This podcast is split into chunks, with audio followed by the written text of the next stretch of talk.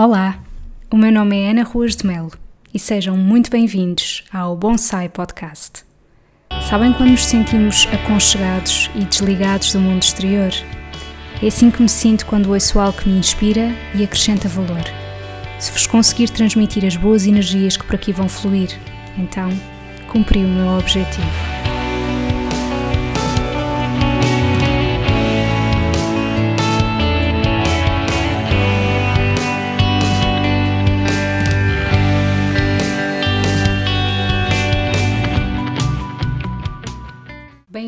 Ao episódio 33 do Bonsai Podcast. Hoje sou apenas eu e o microfone, e quando este episódio for publicado, vai ser no dia 18 de agosto e será o dia dos meus anos. Foi meramente uma coincidência, isto porque eu disse que iria publicar episódios semana sim, semana não, e portanto, como sabem, eu publico sempre às terças-feiras e calhou que eu fizesse anos numa terça-feira que calhasse dia de publicar o podcast. E inicialmente eu até tinha pensado, quando reparei nessa coincidência, em fazer um episódio um bocadinho mais pessoal, onde pudesse partilhar algumas experiências de vida, alguns ensinamentos que tenha tido, mas depois achei que não fazia muito sentido, ou pelo menos não senti vontade de o fazer só porque iria coincidir com o dia dos meus anos, e portanto trago outro tema diferente, mas ainda assim em jeito pessoal que são oito coisas que me irritam muitíssimo na área da restauração ou simplesmente quando estou a comer com alguém. E oito porquê? Eu tenho uma ligação muito forte com o algarismo 8, portanto eu faço anos no dia 18 do 8. Escusado será dizer que o dia 18 do 8 de 2008 foi um dia muito bonito para mim. Foi quando eu fiz 18 anos e tinha 8 pessoas na minha festa. A minha cédula profissional é 1824. O 8 sempre me perseguiu a vida inteira, mas num sentido, o 8 e o 18, mas no sentido assim protetor, de reconhecimento. E portanto, achei que oito coisas que me irritam na área da restauração seria também uma excelente homenagem para o meu dia de anos. Então é o seguinte: em primeiro lugar, portanto, eu escrevi todas estas notas para não me esquecer e hum, gostava imenso que depois vocês me pudessem dizer se realmente partilham da mesma opinião que eu ou não. Uma das coisas que mais me irrita são aqueles restaurantes com fotos dos pratos com uma cor que nunca corresponde à verdade. Sabem aqueles restaurantes que quando vocês vão andar na rua veem esplanadas e estão lá as fotos dos pratos escarrapachadas? Mas têm sim sempre uma cor meio sumida que nós não percebemos se de facto a fotografia é má, se é por aquilo estar ao sol há demasiados anos e então já foi perdendo a cor original. Eu não digo que sou incapaz de entrar num restaurante desses, mas uh, nunca na vida me vai apelar, nunca vai ser uma coisa que eu digo, uau, eu tenho mesmo que entrar aqui. Porém, é preciso que se diga que esse tipo de restaurantes são extremamente úteis quando estamos no estrangeiro. É verdade. Ou seja, nós, quando não percebemos nada da emenda, vermos uma fotografia daquilo que eventualmente nos poderá aparecer à frente é extraordinário. Portanto, eu tenho aqui uma relação um pouco dúbia quanto a este tipo de restaurantes. Em Portugal, não. E são aquele típico restaurante que nós encontramos na Baixa, estão a ver? É pá, que não faz jus à nossa comida, na minha opinião, não faz mesmo. E eu acho que aquelas fotos causam repulsa, pelo menos para mim.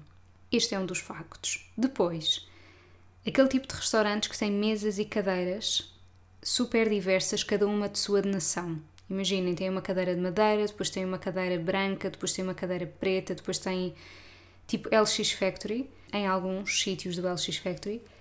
Apesar de entender o conceito e até acho que sim senhora para reutilizar e tudo mais e reaproveitamentos e dar assim um ar vintage ou hippie, mas eu não gosto mesmo e eu sinto-me mesmo deprimida nesses sítios, não vos sei explicar porquê. Eu gosto de harmonia, não tem que ser coisas com imensa classe, percebem? Mas tem que existir ali uma harmonia, um contexto, um elo de ligação entre as coisas. Caso contrário, eu sinto-me mesmo confusa naquele espaço e acho estranho, não gosto.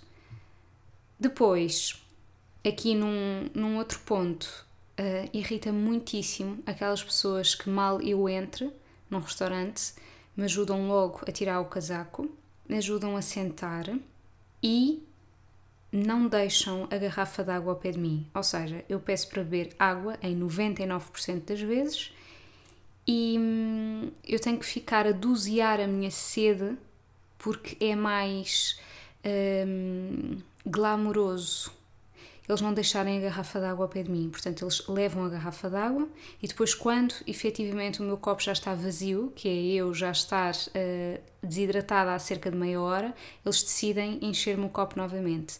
E, portanto, eu vou ter que ir doseando a minha sede ao longo do jantar. Portanto, não gosto disso. E também não gosto quando dizem se podem levar o meu casaco para o bengaleiro. Atenção, não é que eu vá a estes restaurantes com imensa frequência de todo. Em primeiro lugar, porque não é o meu tipo de restaurante e em segundo lugar porque não faço questão nenhuma de ser atendida desta forma, portanto, isto para não dar um ar de snob, que não é todo o caso. Mas hum, também aqueles casos em que levam o casaco para longe de nós, sabem? E que, hum, enfim, se eu tiver frio também, que é uma coisa que me assiste, é ser friorenta e ter muita necessidade de beber água às refeições, portanto, acabo por hum, ficar bastante desconfortável com as duas questões. Depois, Pessoas que levantam a mesa quando eu ainda estou a comer e ainda não tinha acabado o prato. Uh, isto acontece, por acaso comigo não acontece assim tantas vezes, mas acontece muito quando eu vou jantar com a minha mãe e ela pede o seu copo de vinho e depois já acabou o prato e leva um copo de vinho quando ainda tinha, que ela queria deixar para quando fosse pedir a sobremesa, completamente válido.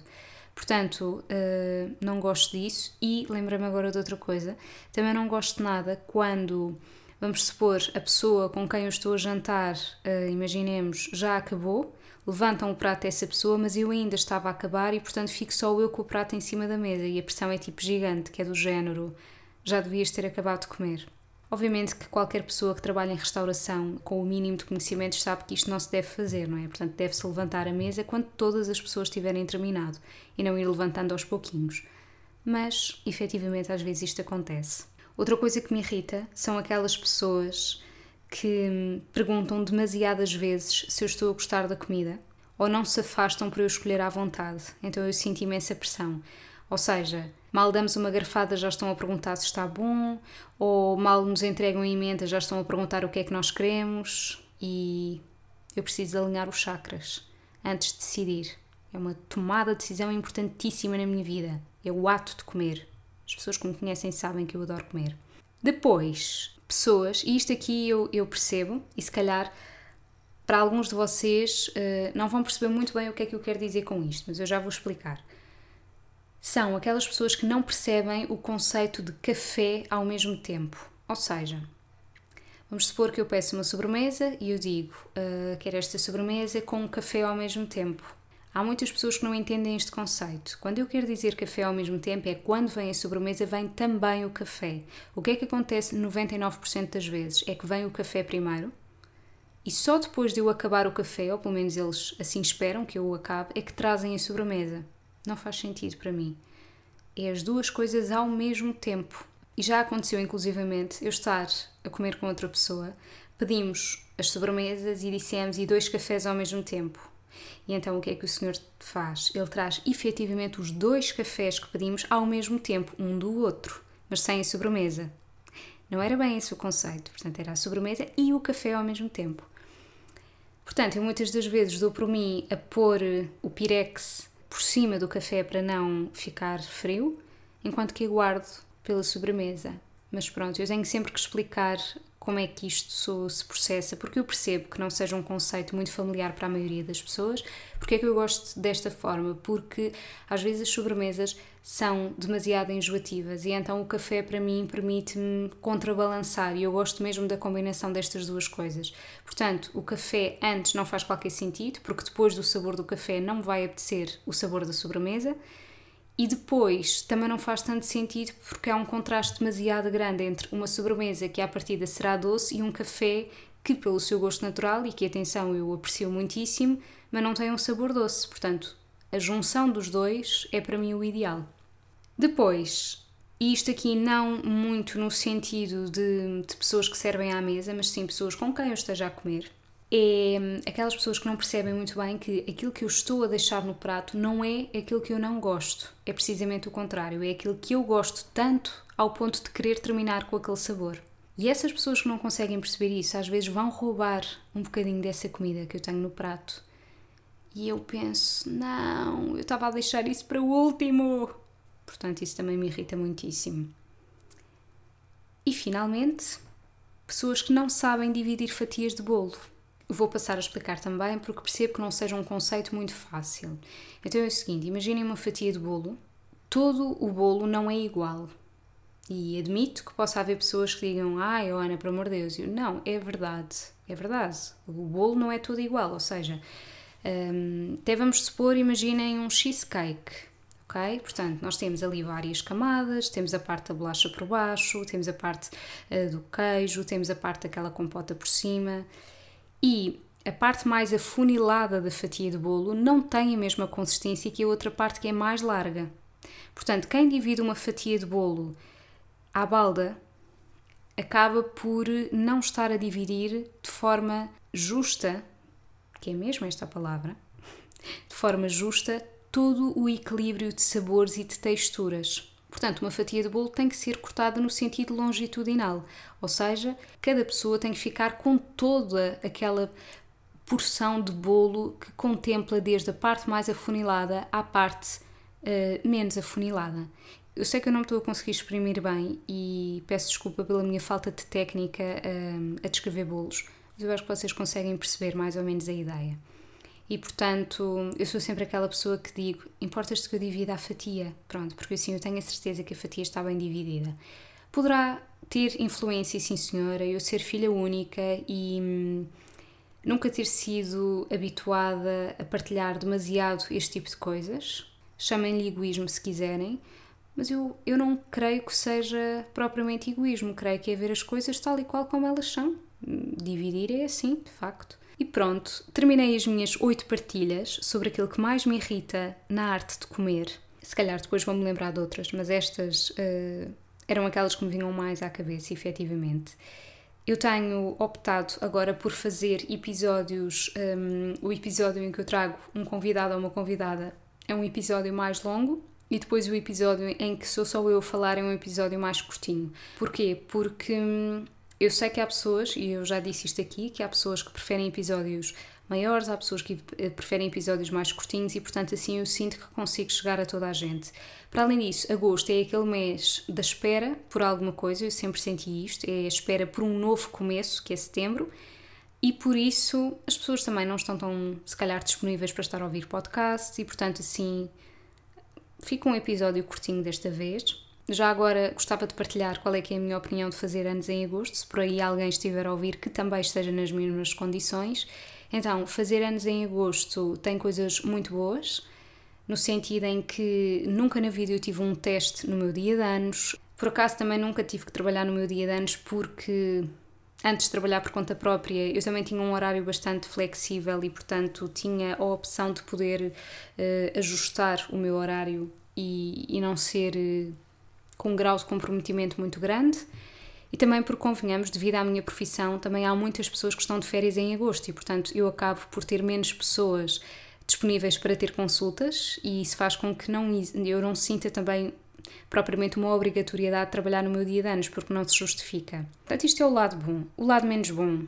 O lado menos bom, eu acho que isto afetava claramente mais quando eu era miúda, era não haver ninguém, não é? Ou seja, todas as pessoas estão de férias e efetivamente agosto é um mês em que tudo muda, em que existem montes de coisas que estão fechadas e que só reabrem em setembro e, portanto, os meus amigos também não estavam cá.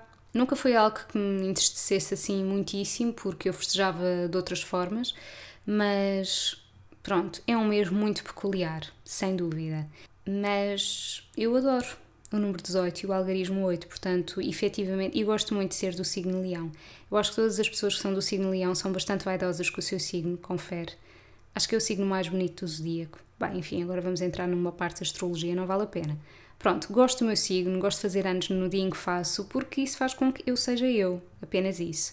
Agora, se eu tivesse, se eu pudesse escolher um mês para fazer anos, eu escolheria maio, porque maio é aquele mês um mês de flores, um mês que já tem outra leveza, e, mas também não está demasiado quente, mas também já não está demasiado frio, acho assim perfeito. Se bem que hoje em dia isto já não existe propriamente com meses e estações e etc. Mas pronto, vale o que vale. Já me estou a alongar uh, em algo que não tinha nada a ver com o tema do episódio, mas decidi estender-me um pouquinho porque o episódio estava curtinho.